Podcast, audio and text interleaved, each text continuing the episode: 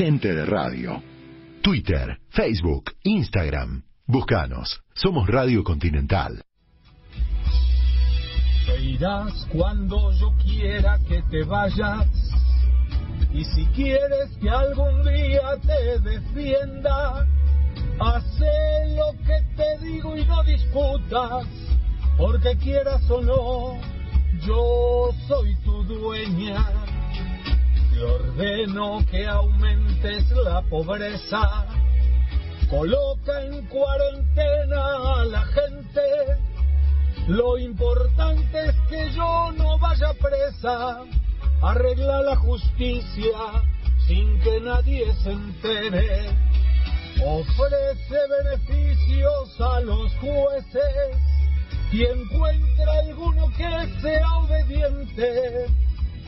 O entonces yo daré la media vuelta, te sacamos a vos y seré presidente. bueno, esta canción que es el bolero que canta Luis Miguel, La Media Vuelta, anoche casualmente iniciaba el último capítulo de esta temporada que acaba de terminar. Este, cantando precisamente la media vuelta, un exitoso bolero de que ha cantado eh, Luis Miguel y que Gustavo Segre le ha colocado una letra muy particular, una letra política, claro está, donde habla de la relación de la vicepresidenta con el presidente de la nación y todo lo que él piensa, digamos, como un buen observador como tantos buenos observadores que tenemos de la vida nuestra de los de los argentinos. Así que bueno, Gustavo Segre es un gran periodista radicado en, en Brasil, que quiere ser candidato, precandidato a diputado nacional por la ciudad de Buenos Aires por Republicanos Unidos. Pero lo tenemos en la línea. ¿Cómo te va, Gustavo? Buenas tardes. ¿Qué tal, Fernando? Buenas tardes. Gusto en escucharte y gracias por poner el video. La verdad que mirándolo desde afuera suena bastante divertida la letra. Sí, no, por supuesto que sí. Además de eso, has hecho una letra muy, muy prolija, ¿no? Recorriendo eh, todo lo que, por otra parte, el mundo piensa, ¿no? De que las verdaderas decisiones no están tomadas, digamos, en el, en el, en el, en el lugar del presidente ni en la Casa Rosada, sino que están tomadas eh, en otro lado. Y lo decís con música y suena realmente este interesante y doloroso también, ¿no? De lo que esto de lo que esto sucede.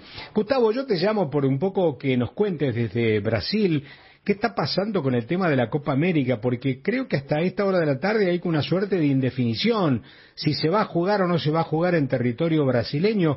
¿Qué es lo que se está diciendo allí, Gustavo? Mira, todavía no hay una definición. Intervino la Corte Suprema eh, a pedido de una, una iniciativa del Partido de los Trabajadores, oposición de Bolsonaro, que no quiere la realización. Pero cuando vos lo analizás desde el dato concreto, eh, yo en lugar de decirte si se debería o no debería hacer, te voy a contar dos o tres eh, informaciones y que cada uno saque las conclusiones. La Copa América va a tener 10 juegos, 10 equipos, con 65 personas máximo en cada delegación. Una de las exigencias de Brasil es que todos estén vacunados y que no haya traslado que no sea del, aeropuerto al hotel, del hotel a la concentración, de la concentración al juego y vuelven al hotel. O sea, no habría circulación a lo largo de la ciudad. Y mucha gente dice, no, ¿cómo van a hacer la Copa América? Qué barbaridad la Copa América. Pero hoy Brasil tiene en pleno desarrollo el campeonato brasilero. Y el campeonato brasilero tiene 20 equipos en la Serie A y 20 equipos en la Serie B. Estás hablando de 40 equipos que juegan, como siempre, 11 contra 11. Y además se, se movilizan de locales y visitantes, como si nada totalmente en todo el territorio brasilero. Entonces, hace dos semanas atrás fue la final del campeonato estadual, provincial, ganó San Pablo a Palmeiras y yo me imagino 11 jugadores de San Pablo y 11 de Palmeiras, le saco la camiseta, le pongo 11 camisetas argentinas, 11 camisetas chilenas y el juego es lo mismo, o sea, no hay ningún motivo eh, para no hacer la Copa América cuando tenés el fútbol con 40 equipos dando vuelta por todo Brasil. Claro, claro. ¿Este es el razonamiento de las autoridades, Gustavo? Yo te diría que sí, pero no dejan de aprovechar la oportunidad para hacerle el piquete de ojo a Argentina y específicamente al presidente Fernández. Eh, date cuenta que cuando el gobierno argentino prohíbe la exportación de carne y tiene mucha similitud en el concepto, los brasileros, exportadores también, obviamente se contactaron con los compradores de Argentina y dice, quédate tranquilo, yo te vendo, yo te ayudo. En el caso de la Copa América, cuando Argentina manifiesta que no lo puede hacer, la Conmebol lo primero que dice es, ¿a dónde puedo ir? Brasil tiene 14 estadios mundialistas con antigüedad de 7 años de su construcción y tiene una experiencia en, este tipo de eventos de la Copa del Mundo en el 2014, la Olimpíada de Río de Janeiro 2016, la propia Copa América en el 2019 y podría tranquilamente hacer esta Copa América. Ahora, para Bolsonaro es un gol de media cancha, porque imaginando que no le autoricen hacer la Copa América, porque recordemos la potestad para que una ciudad pueda recibir el juego es del intendente, no es de Bolsonaro, él tranquilamente diría, miren, hay campeonato brasilero, 40 equipos dando vuelta por Brasil y hay gente que no me deja hacer la Copa América de 10 personas que dejaría 100 millones de dólares al país. Y eso le generaría un rédito político muy interesante en un momento que la imagen de Bolsonaro no es de las mejores. Escúchame, ¿y se puede llegar a pensar que de pronto puede haber una burbuja eh, digamos, no sé, digo, en, Brasilia, que todos los equipos estén alojados en el mismo lugar y jueguen en un mismo campo de juego? Sí, podría. Yo te digo lo que creo, en función de conocer la cultura brasilera.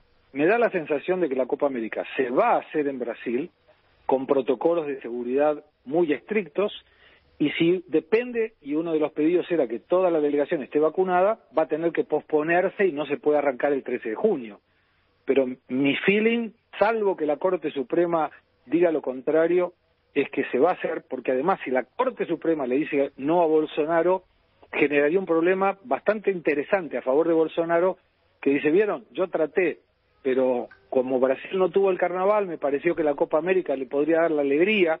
No nos olvidemos que si Brasil gana la Copa América en Brasil es muy diferente que la gane en otro lugar, y la Corte Suprema no me dejó y eso vuelve a darle a Bolsonaro una espalda de imagen muy interesante. Así que la situación está abierta, final abierto, pero me da la sensación de que más a favor de la Copa América, hace minutos el gobernador Doria de San Pablo, adversario político de Bolsonaro, se manifestó a favor de hacer la Copa América, así que eh, mi, mi, feeling es que se va a terminar haciendo. Pero concretamente, eh, Gustavo, y para ser muy riguroso con la información, Hoy, a las 3 de la tarde y 15 minutos hora en la Argentina, no está confirmada la Copa América en Brasil. No está todavía confirmada, exactamente. Bien. ¿En qué andás vos con tu propuesta política, Gustavo? Aprovecho este momento para consultártelo. terminando de hacer el partido Republicanos Unidos, no tenemos interés de alquilar un partido o que nos presten un partido, queremos hacer una política diferente. Si llegamos a terminar el partido, eh, muy encaminados con Ricardo López Murphy y, para ser candidatos ahí en la ciudad de Buenos Aires. Ricardo está junto con nosotros en el proyecto para tratar de mostrar proyectos liberales que en varias oportunidades en tu programa lo hemos dicho, ley de responsabilidad fiscal, achicamiento del Estado, búsqueda del superávit fiscal, que la gente entre por concurso, lo que te dice la lógica y que Argentina no está teniendo en su plano político ninguna lógica, y mostrar propuestas y el día de mañana seguir peleando lugares en el Congreso hasta que pueda tener una representatividad donde la gente tenga la oportunidad de salir de la grieta y votar a que lo represente mejor y dejar de votar a uno para que no gane el otro. Había alguna especulación de que eh, López Murphy estaría ah, un poquito más cerca de Juntos por el Cambio. ¿Esto inhibe el crecimiento de, de Republicanos Unidos? Te diría que no, eh, siempre el compromiso es, si llegamos a tener republicanos unidos, todos iríamos por republicanos unidos, si no terminamos de hacer republicanos unidos, por supuesto, cada uno queda libre para ir a donde desee ir. Eh, yo particularmente, si no terminamos republicanos unidos, espero al 2023, no seré candidato por ningún otro medio, porque quiero hacer algo diferente. Y para hacer algo de lo mismo e ir por la lista armada a dedo en un contexto de un partido ya existente, prefiero preservarme. Pero si Ricardo decide eso, por supuesto, eh, lo apoyaré en lo que él determine.